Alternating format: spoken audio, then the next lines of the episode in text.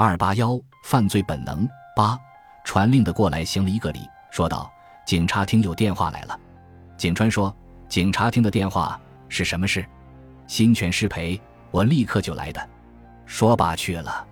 丽珠赶到新泉旁边道：“你再不赶快，万一明白了是你，飞行场也要警戒了呀。”新泉踌躇道：“但是你要受累了。”丽珠说：“你再如此，一定弄得不可挽回咧。”伊哀求是的看着他，并且睫毛上有泪珠，又说：“趁行锦川还没出来呀。”新泉便拉着丽珠，不管有工人在旁边，凑在伊耳上说道：“不久可以再回的，话虽还有，只得跳上飞行机去了。”他口中说：“在少校未出来以前，且划走一下。”不晓得发动机的状况如何呀？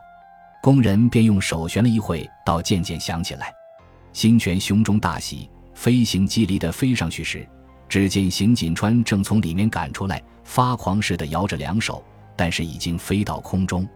新泉只是注意着操纵列，向上升去，还可以瞧见昔日。他就定了角度，向北方进发。他想，不管三七二十一，尽着这挥发油。只是北上吧，以后如何，他也没有计划。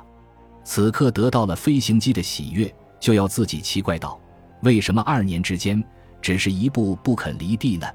发动机甚好，他听着声音十分愉快，连今天下午发生的事也像无意未列。行过一条大河，有无数船只玩具似的排列着，他正在下望，忽然眼中瞧见一物，同时使他全身血液倒流裂。原来另有一飞行机正在它下面升起来回旋着，相差约四千英尺光景。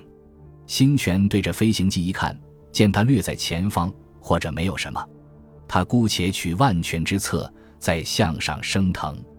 上面云很多，若是追来，我可以躲在云中逃去了。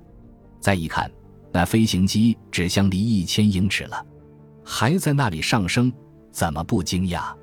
他晓得这飞行机是侦察用的，速力极快，一点钟有一百五十英里。